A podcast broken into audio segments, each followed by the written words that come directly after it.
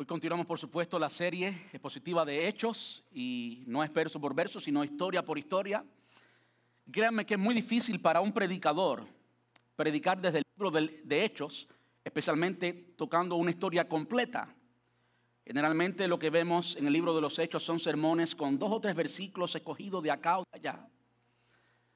Pero la palabra nos enseña que toda la escritura es inspirada por Dios y útil para enseñar, para redarguir, para instruir en justicia, a fin de que el hombre de Dios y la mujer también, no es para los varones nada más. Así que los hijos de Dios seamos perfeccionados hasta el día de su venida. De modo que de todo lo que podemos leer la palabra de Dios, todo es útil, todo puede ser el mensaje de Dios para nosotros hoy y hoy nos corresponde la última parte del capítulo 13 del libro de los Hechos y yo estoy leyendo en la nueva traducción viviente. Dice, luego Pablo y sus compañeros salieron de Pafos en barco rumbo a Panfilia y desembarcaron en la ciudad portuaria de Perge. Allí Juan Marcos los dejó y regresó a Jerusalén. Pero Pablo y Bernabé siguieron su viaje por tierra adentro hacia Antioquía de Pisidia. El día de descanso fueron a las reuniones de la sinagoga después de la lectura acostumbrada de los libros de Moisés y de los profetas, los que estaban encargados del servicio le mandaron el siguiente mensaje. Hermanos, si tienen alguna palabra de aliento para el pueblo, pasen a decirla. Entonces Pablo se puso de pie, levantó la mano para hacer que se callaran y comenzó a hablar. Hombre de Israel, dijo, y ustedes gentiles, temerosos de Dios, escúchenme. El Dios de esta nación de Israel eligió a nuestros antepasados e hizo que se multiplicaran y se hicieran fuertes durante el tiempo que pasaron en Egipto. Luego con brazo poderoso los sacó de la esclavitud. Tuvo que soportarlos durante los 40 años que anduvieron vagando por el desierto. Luego destruyó a siete naciones en Canaán y les dio la tierra y le dio su tierra a Israel como herencia. Todo esto llevó cerca de 45, 450 años, perdón. Todo esto tomó cerca de 450 años. Después de eso, Dios les dio jueces para que gobernaran hasta los días del profeta Samuel. Luego el pueblo suplicó, suplicó perdón, por un rey. Y Dios les dio a Saúl, hijo de Cis, un hombre de la tribu de Benjamín que reinó durante 40 años. Pero Dios quitó a Saúl y lo reemplazó con David, un hombre de quien Dios dijo, he encontrado en David, hijo de Isaí, un hombre conforme a mi propio corazón, él hará todo lo que yo quiero que haga. Y es precisamente uno de los descendientes del rey David, Jesús, el Salvador de Israel prometido por Dios, Antes, de que él viniera, Juan el Bautista predicaba, eh, predicaba que todo el pueblo de Israel tenía que arrepentirse de sus pecados, convertirse a Dios y bautizarse. Cuando estaba en los últimos días de su ministerio, Juan preguntó, ¿creen ustedes que yo soy el Mesías? No, no lo soy. Pero Él pronto viene y yo ni siquiera soy digno de ser su esclavo ni de desatarle la sandalia de sus pies. Hermanos, ustedes hijos de Abraham y también ustedes gentiles temerosos de Dios, este mensaje de salvación ha sido enviado a nosotros.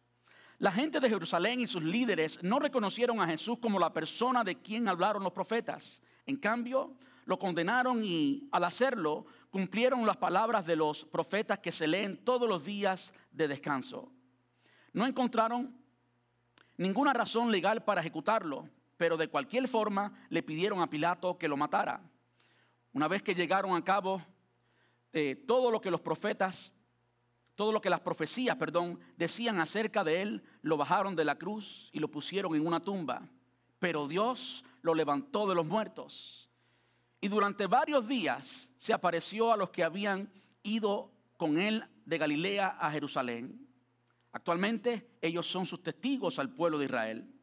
Y ahora nosotros estamos aquí para traerles la buena noticia. La promesa fue dirigida a nuestros antepasados. Y ahora Dios nos la cumplió a nosotros, los descendientes, al resucitar a Jesús.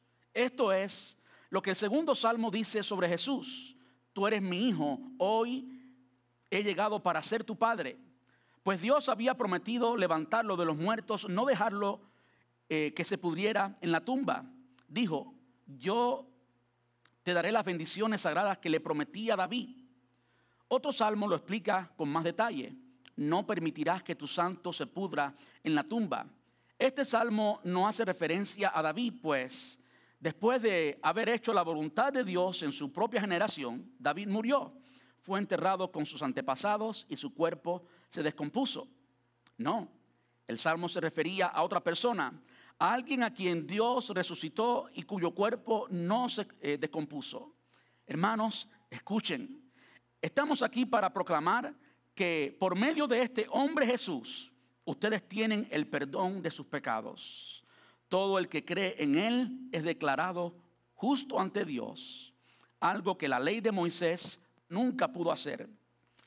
Tengan cuidado, no dejen que las palabras de los profetas se apliquen a ustedes, pues ellos dijeron, miren, ustedes burlones, asómbrense y mueran, pues estoy haciendo algo en sus propios días, algo que no creerían, aun si alguien les dijera. Cuando Pablo y Bernabé salieron de la sinagoga ese día, la gente les suplicó que volvieran a hablar sobre esas cosas la semana siguiente. Muchos judíos y devotos se convirtieron al judaísmo, siguieron a Pablo y a Bernabé, y ambos hombres los exhortaban a que continuaran confiando en la gracia de Dios. A la semana siguiente, casi toda la ciudad fue a oírlos predicar la palabra del Señor. Cuando algunos judíos vieron las multitudes, tuvieron envidia, así que calumniaban, perdón, a Pablo y debatían contra todo lo que él decía. Entonces Pablo y Bernabé hablaron con valentía y declararon, era necesario que primero les predicáramos la palabra de Dios a ustedes, los judíos, pero ya que ustedes la han rechazado y se consideran indignos de la vida eterna, se la ofrecemos a los gentiles, pues el Señor nos dio este mandamiento cuando dijo, yo te he hecho luz para los gentiles a fin de llevar salvación a los rincones más lejanos de la tierra. Cuando los gentiles oyeron esto, se alegraron y le dieron las gracias al Señor por su mensaje. Y todos los, que fueron elegidos para la vida eterna se convirtieron en creyentes.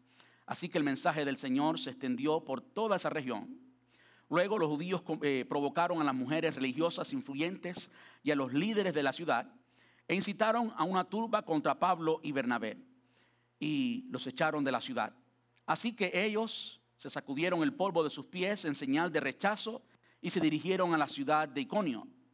Y los creyentes se llenaron de alegría y del Espíritu Santo. Ayúdeme a orar. Amante Padre, te damos muchas gracias. Muchas gracias, Señor, por todo lo que hemos podido hacer hoy, Señor. Por poderte alabar, por poder, poderte adorar, entrar en tu presencia. Cantarte, Señor, decirte de cerca lo mucho que significa para nosotros lo mucho que te amamos, lo precioso que eres, Señor. Gracias. Gracias por darnos la oportunidad de conocer el trabajo de Timoteo como anciano y también darle la bienvenida de regreso a Javier y Michelle. Muchas gracias. Pero Señor, ahora nos disponemos a estudiar tu palabra y queremos rogarte que tú nos hables. Señor, háblanos, por favor. Mira, cada, cada persona en este lugar, cada corazón, cada alma sedienta, tu palabra es suficiente para saciarnos.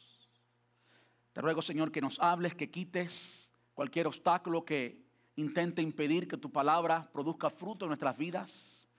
Que, Señor, sea tu Espíritu Santo limpiando de cualquier obstáculo emocional, material, espiritual, muy importante, Dios.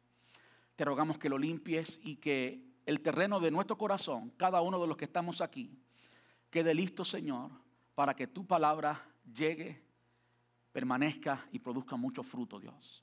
Te pedimos esto en el nombre de Jesús y te damos muchas gracias, papá. Gracias, Señor. Amén. Y amén.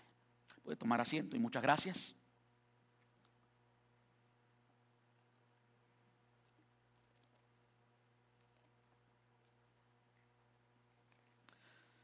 Hoy quiero predicarle bajo el tema lecciones del ministerio. En el sermón pasado vimos cómo el apóstol Pablo y Bernabé comenzaron su primer viaje misionero y entraron a una ciudad llamada, a una ciudad no, a una isla llamada Chipre, viajaron toda esa isla y vimos cómo Satanás se, se, opuso, cómo Satanás se levantó y es por eso que el título del sermón pasado fue cuando se levanta el enemigo. Y aprendimos que así como el enemigo se levantó en contra de Pablo y Bernabé en esa ocasión, así lo ha hecho siempre y siempre lo hará. El enemigo, el enemigo es padre de mentira, la serpiente antigua, así lo llama la palabra del Señor. El enemigo no puede crear algo nuevo, ni siquiera es alguien creativo desde ese punto de vista.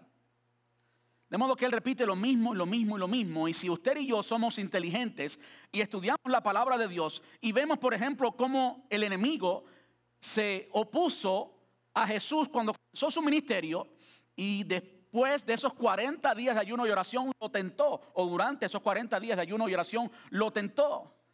Intentó lo mejor que pudo que Jesús dijera o aceptara que Él no era el Hijo de Dios. Siempre comenzó la tentación diciendo, si eres hijo de Dios exactamente, exactamente oponiéndose a lo que el Padre había dicho cuando Jesús fue bautizado. Se oyó la voz que decía, este es mi hijo amado en quien tengo complacencia. Y él se opuso, porque sabía que como resultado del ministerio de Jesús, que era lo que Jesús estaba comenzando, el principio de su ministerio, su reino iba a ser molido. Su reino, el reino de las tinieblas, el reino de Satanás, iba a ser derribado.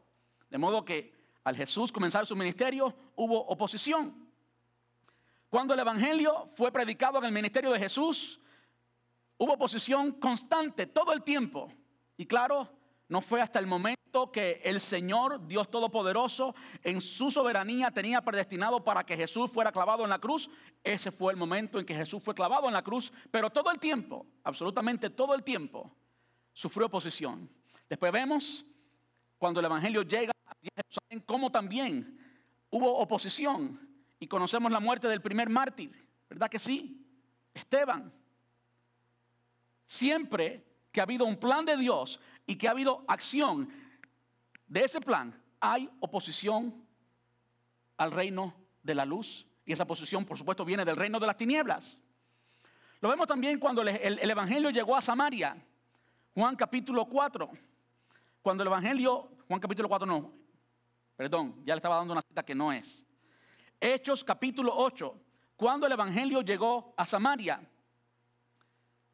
a través de Felipe, aunque sabemos que antes en Juan capítulo 4 precisamente había llegado a través de Jesús, cuando Jesús se encuentra con la mujer samaritana, y esta mujer en realidad fue la primera persona, ¿verdad?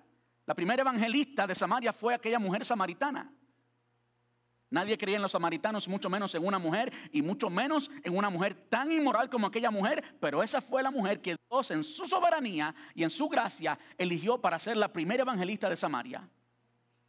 Pero después vino Felipe, y Felipe fue un gran evangelista, y vemos cómo el enemigo también se levanta a través de Simón. No sé cuántos se acuerdan del sermón de Simón, el mago. El reino de las tinieblas siempre se levanta en contra del reino de la luz. Y es una de las cosas que debemos aprender.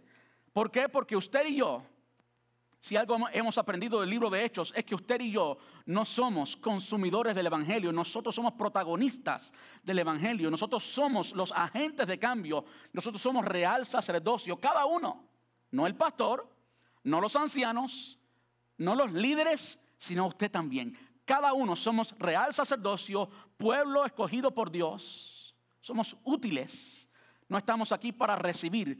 Si usted se ve así, si usted se había visto así, que de hecho es, es la imagen general que el cristiano tiene de sí mismo, que está aquí para recibir. Y muchos de los líderes eclesiásticos del presente han sido colaboradores de eso, porque nos han enseñado la cultura de que ¿cuántos vienen a recibir bendición? ¿Verdad que lo, lo ha escuchado? Ven para que recibas tu bendición, para que recibas tu bendición. Y lo que se ha creado del pueblo evangélico en general es consumidores, de modo que estamos luchando contra esa corriente que viene del mismo enemigo, que usted no es un consumidor, que usted no viene solamente para recibir, usted está para dar, y hay mucho que podemos hablar por ahí. Pero si algo podemos aprender de esto es que cuando usted y yo tomamos esa posición que el Señor nos dio, ese privilegio, esa responsabilidad que el Señor nos dio de que usted es parte, que usted es responsable de expandir el Evangelio, que usted es responsable de orar por las personas, que usted es responsable de visitar, que usted es responsable de libertar a las personas. No es el pastor solamente. Cuando usted comienza a tomar acción y usted da un paso más, acercarse a Dios, va a sentir cada vez más la resistencia del mismo enemigo. Y eso está bien. Si usted no siente esa resistencia, como que entonces no hay razones para que el enemigo le resista, lo cual sería indicativo o es, no sería, es indicativo de que usted pues tiene las manos cruzadas, no está haciendo nada y por lo tanto no es una amenaza al reino de las tinieblas, ¿verdad que sí? Pero cuando usted comienza a actuar y usted comienza a hacer, usted comienza a tomar acción y usted comienza a aceptar todo lo que la Biblia dice de ti y usted se da cuenta que usted es una pieza importante, usted, cada uno de nosotros es una pieza importante el plan de Dios con nuestra iglesia, con su familia. ¿eh? Cada uno de nosotros somos una pieza importante. Cuando tomamos acción, entonces el enemigo se levanta. Pero esa fue la lección que aprendimos del sermón pasado. Hoy quiero que miremos el resto del viaje misionero, del primer viaje misionero del apóstol Pablo y Bernabé.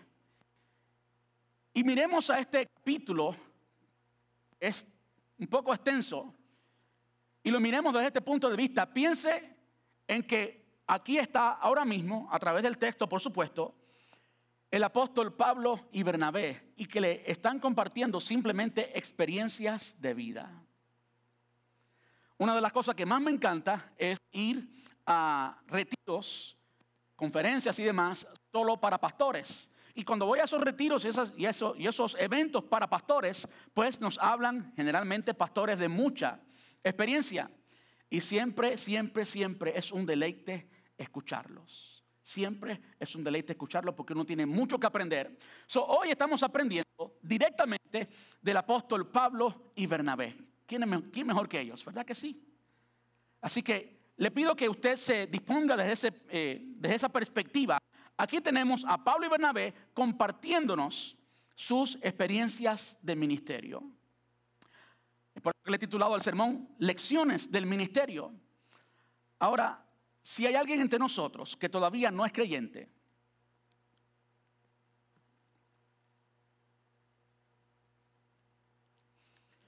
Si hay alguien entre nosotros que todavía no ha decidido, que no es alguien que es fiel en una iglesia, que no se ve como un ministro, está bien. El Señor tiene un proceso con cada uno de nosotros.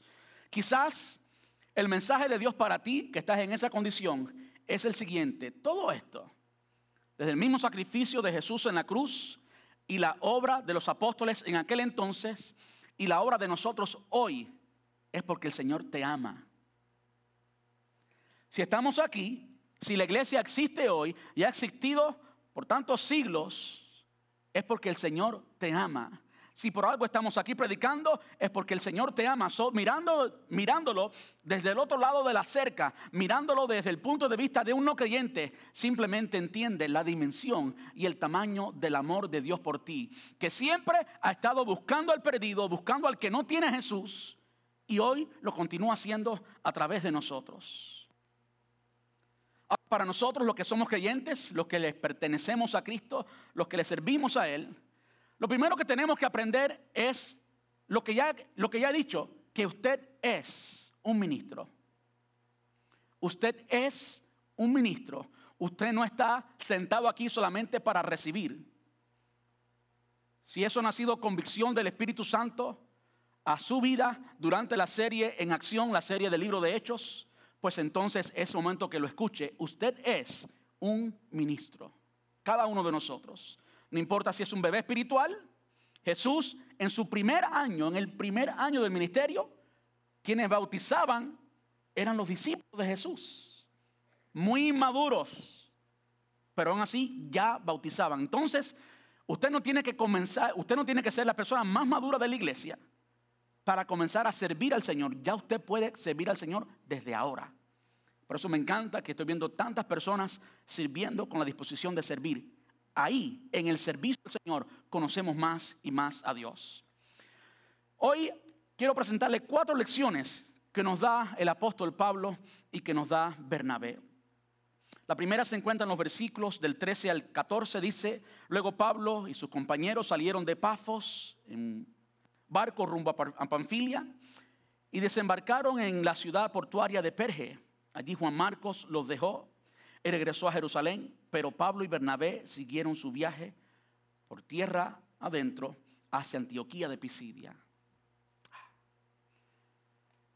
Muchas veces nos sentamos del lado del consumidor. Muchas veces somos, somos el producto, somos víctimas de esta mentalidad de que somos consumidores y venimos a recibir nomás. Y miramos al Evangelio así. Y cuando miramos al Evangelio así y escuchamos un sermón como este, nos preguntamos, sí, pastor, pero está bien, hay que servir y el Señor nos llama a servir, pero ahora, ¿qué pasa con mi situación? ¿Qué pasa con mi problema en el lugar? ¿Qué pasa con mi hijo que está en las drogas? ¿Qué pasa con mis finanzas? ¿Qué pasa con mi enfermedad? Y ponemos un, un, escenario, un escenario precisamente de consumidor. Y yo les pregunto a ustedes, ¿cree usted que el apóstol Pablo y que Bernabé y que todos los cristianos que estaban en estas iglesias, en este viaje misionero, misionero, perdón, tenían una vida perfecta? Por supuesto que no.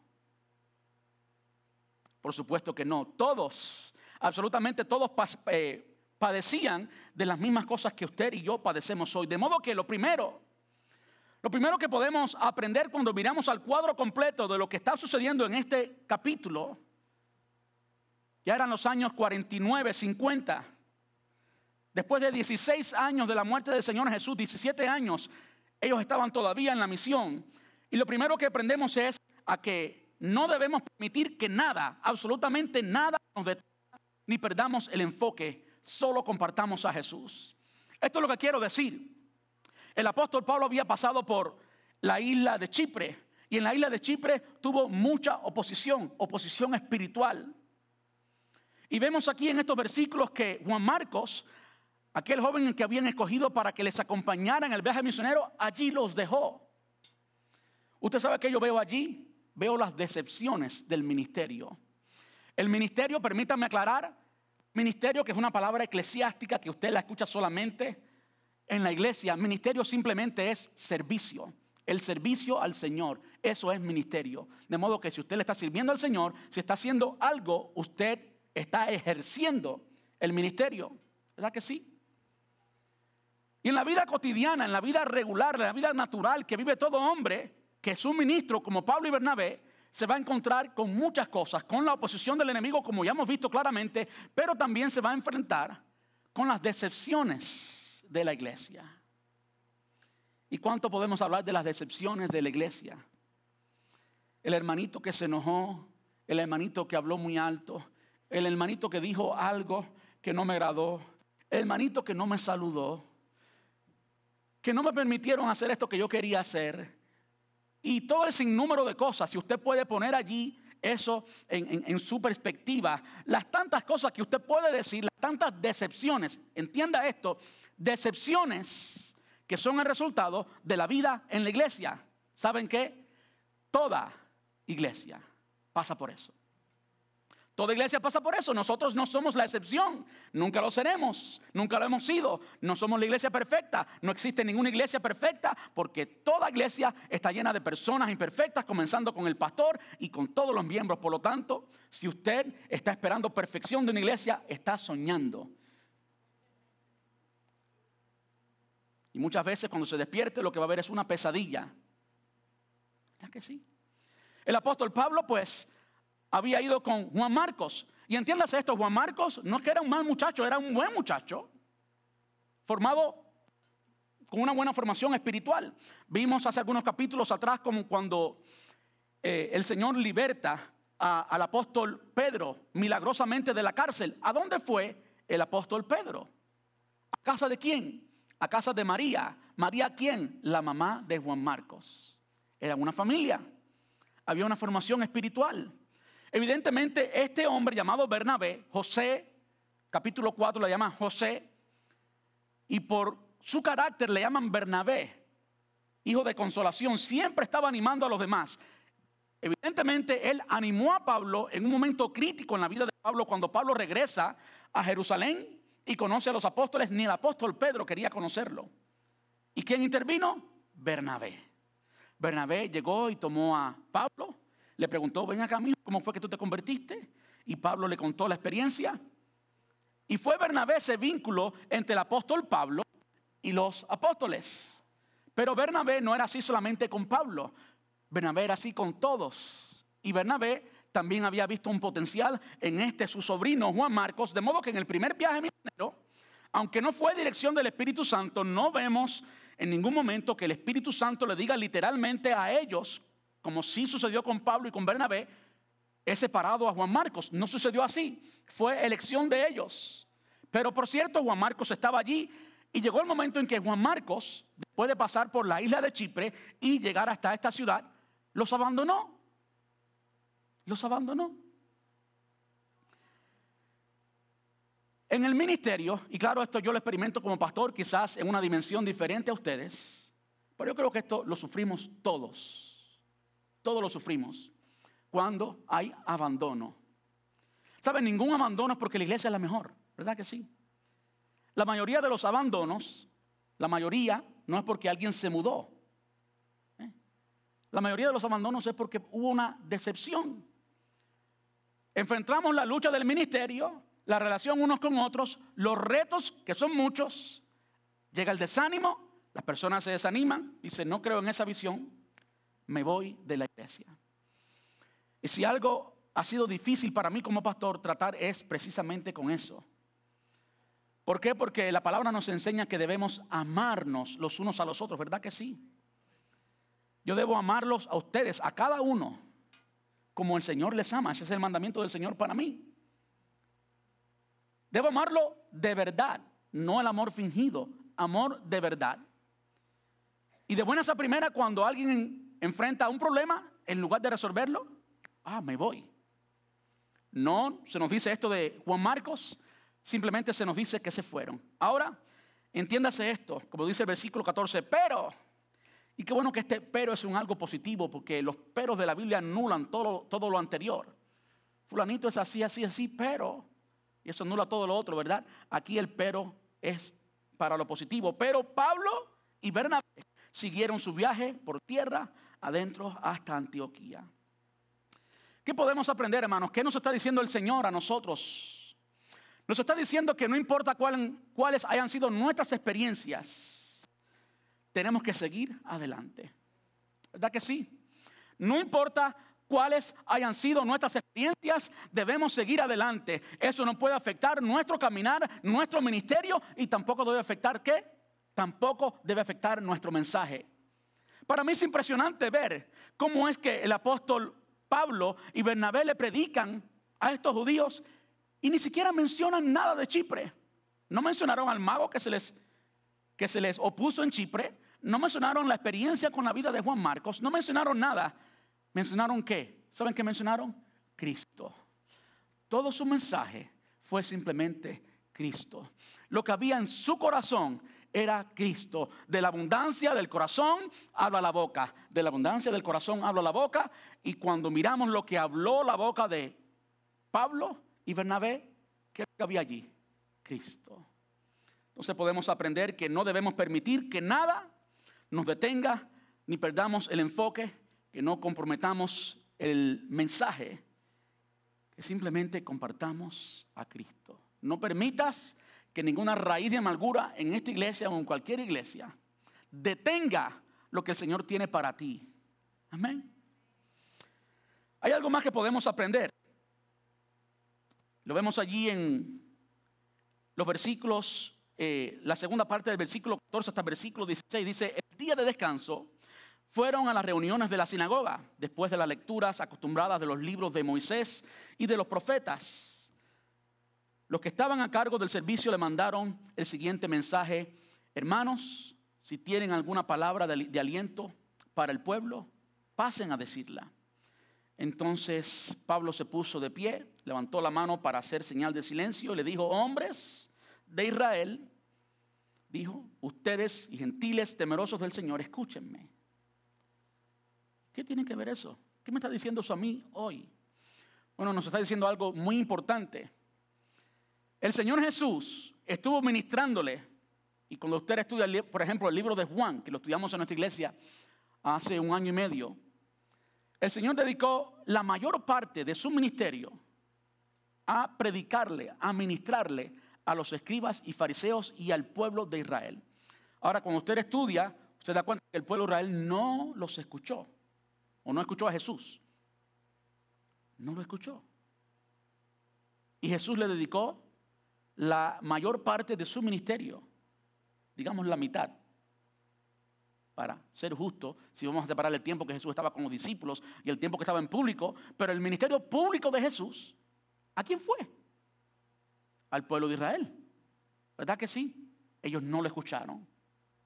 Estamos hablando de que el apóstol Pablo llegó a estas ciudades 16 años después de la muerte de Jesús y todavía después de tanto tiempo, entienda esto, después de tanto tiempo le predica exactamente lo mismo a los judíos. ¿Usted se da cuenta de eso? Le estaba predicando a los judíos en una tierra muy lejana 16 años después. No es por gusto que todo esto, que este sermón que el apóstol Pablo les habla, está aquí en nuestra Biblia. Hay un mensaje detrás de este sermón. Y el mensaje, ¿saben cuál es? Es amor. Es puro amor. De esto podemos aprender que Dios es un Dios de múltiples oportunidades. Dios es un Dios de múltiples oportunidades. De modo que si Dios te da una oportunidad hoy, no la desprecies. Hay muchas personas que han pensado que Dios terminó con ellos y que no hay oportunidad para salvación. Hay muchos por allí que, se, están preguntando si ya Dios terminó con ellos. Yo quiero decirte algo. Si tú sientes una pizca de arrepentimiento, es que Dios no ha terminado contigo. Si tú sientes una pizca de arrepentimiento, ese arrepentimiento es producto de la convicción del Espíritu Santo. El Espíritu Santo te está convenciendo de pecado. Yo quiero decirte, no te des por vencido. Si el Señor te está dando una oportunidad más para acercarte a Él, para venir a Cristo, hoy no pierdas esa oportunidad. Si el Señor te está dando una oportunidad más para servir en el ministerio, no la desprecies. Aunque en un momento fallaste, aunque por muchos años estuviste rechazando, aunque quizás por muchos años estuviste huyendo de la voluntad y el llamado de Dios. Dios es un Dios de múltiples oportunidades. Y en eso vemos el amor tan grande de Dios. Esto también nos enseña algo en cuanto, en cuanto a nuestro ministerio, en cuanto a nuestra predicación.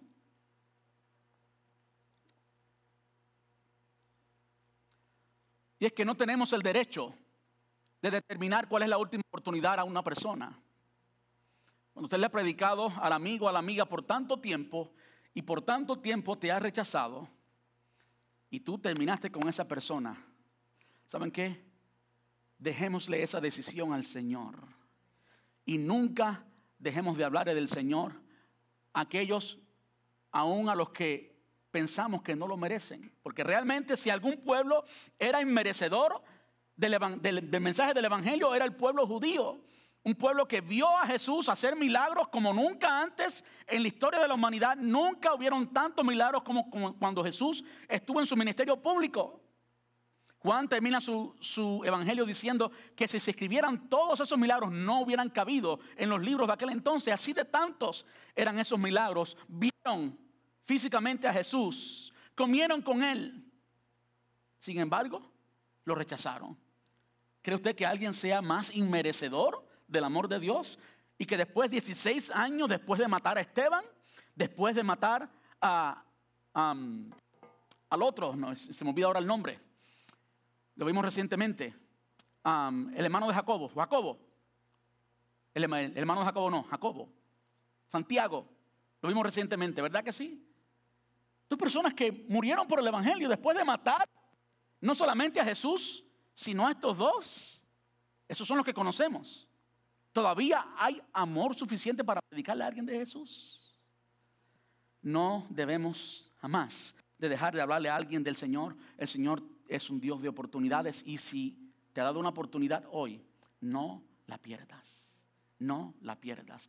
Si alguien nos puede hablar de esto, es precisamente el apóstol Pedro, quien sintió que había perdido la oportunidad cuando negó al Señor Jesús como un cobarde tres veces, diciendo, imagínense Pedro que andaba con Jesús, del círculo íntimo, y tres veces dijo, ni lo conozco, ni siquiera conozco a ese hombre.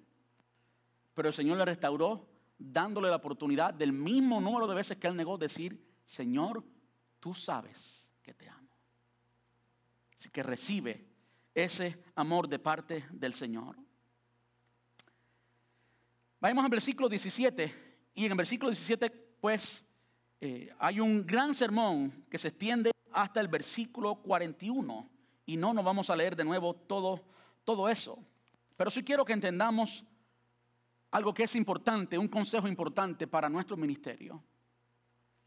Ya hemos visto que no debemos permitir que nada nos detenga, que nada nos pierda de enfoque, que compartamos solamente a Cristo, que creamos en las segundas y terceras y cuartas y duodécima oportunidad para las personas, porque así es Dios. Dios es un Dios de oportunidades.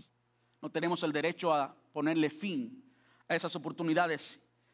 Pero tercero, lo más importante, mantengamos a Jesús en el centro. ¿De qué predicó el apóstol Pablo? ¿De qué predicó? Predicó puro Cristo. Desde el Antiguo Testamento los llevó hasta David. Y según las promesas de David y los salmos, los llevó a ver a Cristo y cómo estas promesas se habían cumplido, estas profecías se habían cumplido solamente y precisamente en Jesús. De modo que el apóstol Pablo fue alguien que predicó de una forma muy relevante, cautivó la atención de ellos, hablándole en el lenguaje de ellos y los llevó a quién? ¿A quién les llevó? Precisamente a la persona de Jesús.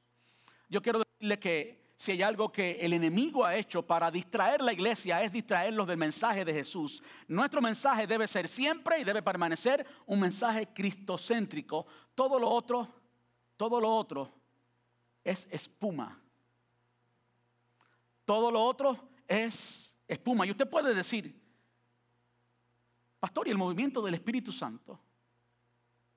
Bueno, yo quiero invitarle que vaya conmigo a Juan capítulo 16. Juan capítulo 16, versículo 7. Está el Señor Jesús hablando y dice, pero yo digo la verdad, os conviene que yo me vaya, porque si no me fuera, el consolador no vendría a vosotros, mas si me fuere, os lo enviaré conveniente. El Señor le estaba hablando de, la muerte de él, ellos estaban preocupados y en medio de ese discurso es que le dice esto, les conviene que yo me vaya. ¿Por qué les conviene? Miren el versículo 13. Pero cuando venga el Espíritu de verdad, el Espíritu Santo por supuesto, Él os guiará a toda verdad. El Espíritu de verdad es el Espíritu que inspiró la palabra Él todo lo que habla es palabra de Dios. Él no anda buscando su propia atención, está para exponer la palabra. Pero cuando venga el Espíritu de verdad, Él os guiará toda la verdad, porque no hablará por su propia cuenta, sino que hablará todo lo que oyere y os lo hará saber y, os hará saber las cosas que habrán de venir. Él, escuche bien, Él me glorificará porque tomará de lo mío y os lo hará saber. Primero entendamos esto, que el Espíritu Santo es una persona.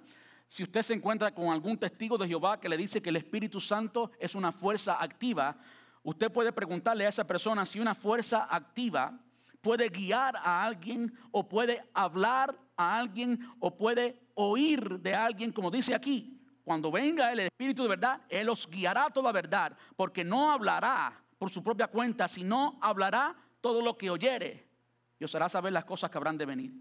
Y aún más, él me glorificará porque tomará de lo mío y os lo hará saber. ¿Cuál es el mensaje aquí? Cuando miramos que el apóstol Pedro siempre lo que presentó fue puramente Cristo. En su primer sermón, en su segundo sermón, en todo lo que hizo, su mensaje fue cristocéntrico siempre. El apóstol Pablo, en su primer viaje misionero, aun hablando de las personas indignas, su mensaje que fue Cristo, solamente Cristo. Yo quiero decirles algo, cuando tú y yo tenemos un mensaje cristocéntrico, cuando tú y yo no perdemos de vista, no, no comprometemos lo que debemos hablar Cristo, entonces tenemos la garantía de que el Espíritu Santo está con nosotros. Tenemos la garantía de que aquel que fue prometido a nosotros nos llenará de poder y es Él quien va a darnos las fuerzas. Es Él quien va a hacer la obra en nosotros. Algo que me encanta que dice del Espíritu Santo es que Él me glorifica. ¿Ustedes saben lo que es glorificar? Glorificar tiene que ver con imagen, con imagen. ¿Cómo es que el Espíritu Santo se glorifica en la vida de la iglesia? ¿Cómo es que Él nos transforma a la imagen y nos hace lucir, ver más como el Señor Jesús? ¿Saben qué? Eso ocurre en el ministerio. Eso ocurre cuando tú tienes que perdonar más. ¿Quién es el, experto en perdonar? El especialista en perdonar, Jesús. ¿Verdad que sí? Que amar más. Cuando tú y yo no tenemos recursos para amar a una persona, ya sea un familiar, un amigo o un hermanito de la iglesia, ya no queda amor. Pero de repente tú te das cuenta que todavía lo amas y no puedes, no puedes explicarte cómo es que todavía lo puedes amar. Estás siendo testigo del amor de Dios que ahora habita en ti. Y si en lugar de rechazar al hermanito o a la hermanita, ahora tú te dispones a amar, entonces el Espíritu Santo está produciendo en ti el fruto, el producto de esa relación. Y ahora tú te ejercitas en amar a esa persona, en perdonar a esa persona. ¿Y qué tal cuando todas las circunstancias, aún ministeriales, son circunstancias que no producen paz, que producen caos? ¿En dónde está nuestra base para sentir paz? ¿Saben en qué está? En la presencia del Espíritu Santo que está comprometido a formar el carácter de Cristo en nosotros, en hacer ver, en glorificar a Cristo en el cuerpo de Cristo, que es la iglesia, que somos nosotros. Es entonces cuando tú te das cuenta que por encima de todos los problemas, tú tienes una paz como, como sobrenatural. ¿Saben qué? No es como sobrenatural, es sobrenatural, es producto de la presencia del Espíritu Santo. ¿Y qué tal cuando todo está virado al revés, pero todavía puedes sonreír y puedes tener gozo? ¿Sabes qué? Cuando Dios ve eso, está diciendo, mi carácter está siendo formado en esa persona. Yo estoy siendo glorificado. ¿Y quién hace todo eso? El Espíritu Santo. El Espíritu Santo está comprometido en formar el carácter de Cristo en nosotros y también en exponer el mensaje de verdad que siempre tiene que ver con quién? Con Cristo, con Cristo. ¿Saben por qué nuestro mensaje debe ser cristocéntrico? Porque no hay ninguna otra esperanza. No hay otra esperanza para el hombre. Como el apóstol Pedro dijo allí en, Hechos 4, versículo 12. Dice, ningún otro, en ningún otro hay salvación, porque no hay otro nombre bajo el cielo dado a los hombres en el que podamos ser salvos, solamente en Jesús. Nadie puede ser salvo a través de Buda. Nadie puede ser salvo a través de Mahoma hablando de, los musulmanes, ¿saben qué? No hay otra religión en todo el mundo que tenga un líder humano que haya muerto y haya resucitado. Quien único hizo eso es Jesús. Y es por eso que Él es digno de tu fe, de tu confianza. Él es digno del llamado. Él es digno de tu obediencia. No hay nadie como Jesús. Todos los otros murieron y allí quedó y es solamente historia. El único que merece nuestro servicio nuestra entrega, nuestra anegación, decirnos que no a nosotros mismos, es el Señor Jesús. ¿Saben qué? La vida cristiana no consiste en conocer mucho de la Biblia. El pastor está diciendo eso. La vida cristiana consiste en conocer, en conocer al Cristo de la Biblia. Si todo el conocimiento que tú tienes de la palabra de Dios no te lleva a una relación con Dios, es un conocimiento vano, aunque sea conocimiento de la palabra de Dios. Es un conocimiento vano, pero cuando tú y yo prestamos atención a la palabra de Dios y allí vemos a Cristo y eso nos equipa a tener una relación con Jesús. Ah, entonces, entonces estamos viviendo el Evangelio. ¿Cree usted que estos escribas y fariseos que no eran salvos, que no tenían la capacidad de oír el mensaje, no sabían la Biblia? Sí sabían. Pero como bien dice Pablo en el sermón, ni siquiera pudieron entender que el Jesús a quien ellos crucificaron era el Jesús de quien hablaban las profecías y lo mataron. El conocimiento no es suficiente. Lo que es suficiente es conocer a Cristo. Amén. Por último, quiero terminar con esto. hablando del ministerio, de lecciones del ministerio. No podemos cambiar el, el mensaje, no podemos permitir que nada nos detenga. Tenemos que mantenernos enfocados. Tenemos que extender la oportunidad del Señor a otros. Y por último, nuestra parte del trabajo es obedecer, predicar el Evangelio. Así que dejémosle los resultados a Él. ¿Por qué digo esto?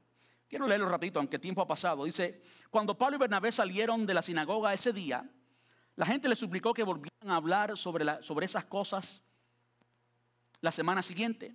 Muchos judíos y devotos convertidos al judaísmo siguieron a Pablo y Bernabé. Y ambos hombres, Pablo y Bernabé, los exhortaban a que continuaran confiando en la gracia del Señor. La semana siguiente, casi toda la ciudad fue a oírlos predicar la palabra del Señor. Cuando algunos judíos vinieron, ah, vieron las multitudes que tuvieron, perdón, cuando algunos judíos vieron las multitudes, tuvieron envidia. Así que calumniaban a Pablo y debatían contra todo lo que él decía. Entonces Pablo y Bernabé hablaron con valentía y declararon, era necesario que primero le predicáramos la palabra del Señor a ustedes los judíos, pero ya que ustedes la han rechazado y consideran, se consideran indignos de la vida eterna, eh, se la ofrecemos a los gentiles, pues el Señor nos dio este mandato cuando dijo, yo te he hecho luz para los gentiles, a fin de llevar la salvación a los rincones más lejanos de la tierra. Cuando los gentiles oyeron esto, se alegraron y se dieron y le dieron las gracias al Señor por su mensaje. Y todos los que fueron elegidos para la vida eterna se convirtieron en creyentes. ¿Usted oyó eso? Y todos los que fueron elegidos para la vida eterna se convirtieron en creyentes. Así que el mensaje del Señor se extendió por toda esa región. Luego los judíos convocaron a las mujeres religiosas influyentes y a los líderes de la ciudad e incitaron a una turba contra Pablo y Bernabé y los echaron de la ciudad. Así que ellos se sacudieron el polvo de sus pies en señal de rechazo y se dirigieron a la ciudad de Iconio. Versículo 53, muy importante, resume mucho. Y los creyentes, los que habían creído, los cristianos, se llenaron de alegría y del Espíritu Santo. Una de las cosas que usted va a sentirse tentado a hacer es en hacerse responsable de los resultados, en producir los resultados. ¿Y saben qué? Cuando entendemos la gracia del Señor, sabemos que solamente somos responsables de ser obedientes. Los judíos no lo, no lo aceptaron, ellos se limpiaron los pies, cumplieron con su mandamiento. Si no hubieran pensado así, ¿cómo usted cree que hubieran salido Pablo y Bernabé de allí? destruidos. Ah, este ministerio no sirve. Hay que buscar otra estrategia. Vamos a hacer una reunión. Vamos a consultar a Barna Group para otra estrategia. Y vamos a ver las estadísticas. ¿Saben qué? Somos responsables simplemente de ser obedientes. El resultado se lo entregamos al Señor. ¿Quiénes se convirtieron? Aquellos a quienes el Señor ya había elegido esos fueron los que se convirtieron y todos los que fueron elegidos para la vida eterna se convirtieron en creyentes. Y al final esos mismos eran los que se llenaron de alegría y del Espíritu Santo. Nosotros regamos, capacitamos, discipulamos, pero que el crecimiento es Dios. Los resultados son responsabilidad de Dios y no necesariamente de nosotros. Quiero pedirle que estemos puestos en pie. Si usted tiene su Biblia puede buscar Hebreos capítulo 12. Hebreos capítulo 12, quiero leerle dos versículos. Versículos 1 y 2. Y de nuevo, este sermón lo vea cada uno de ustedes. No importa el tiempo que usted tiene en nuestra iglesia. Si usted ya es creyente, si usted ya es cristiano, este sermón, la palabra de Dios hoy lo está viendo como un ministro y en el ejercicio de su ministerio, usted por favor no permita que nada afecte su corazón. No permita que nada amargue su corazón. ¿Verdad que sí?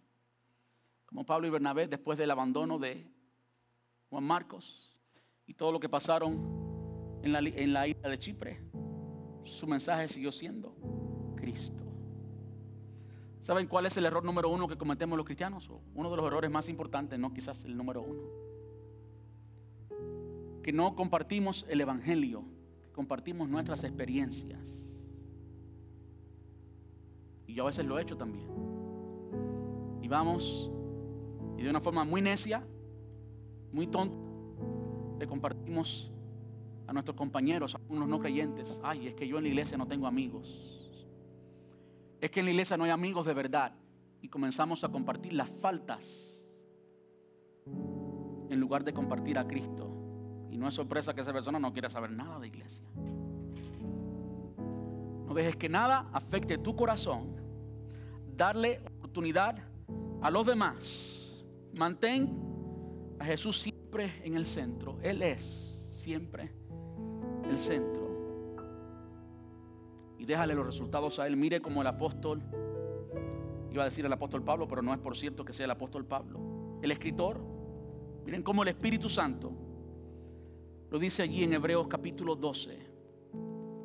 Dice, por tanto, nosotros también, teniendo en derredor nuestro tan grande nube de testigos, hablando de Pablo y Bernabé y todo el Nuevo Testamento, despojémonos de todo peso y del pecado que nos asedia y corramos con paciencia la carrera que tenemos por delante.